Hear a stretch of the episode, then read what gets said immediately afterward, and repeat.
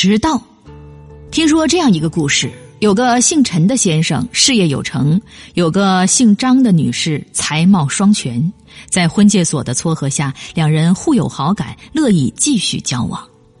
一个周末，陈先生约张女士在一家雅致的咖啡店见面，时间定在上午十点整。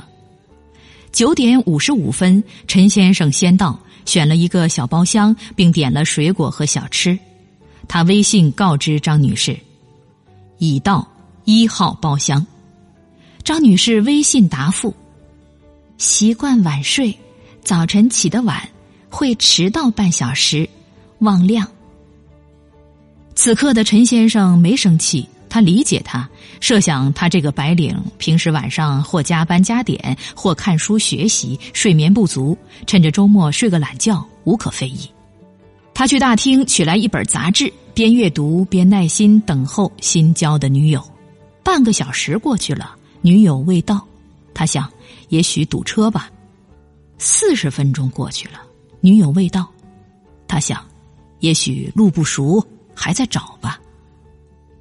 五十分钟过去了，女友未到，他想，或许到了，再找停车位吧。一个小时过去了。女友未到，他除了想到车祸，想不到其他恰当的理由了，便电话询问。张女士答：“陈先生，呃，容稍等，我正在美容美发店，为的是让更美丽的自己出现在你眼前。”陈先生晕了，挂了电话，取出笔和纸，他在纸上写道：“尊敬的张小姐。”我宁愿见为了守时而披头散发的你，也不要见为了漂亮而严重迟到的你。在漂亮和守时不可兼得的时候，两害相权取其轻，漂亮轻于守时。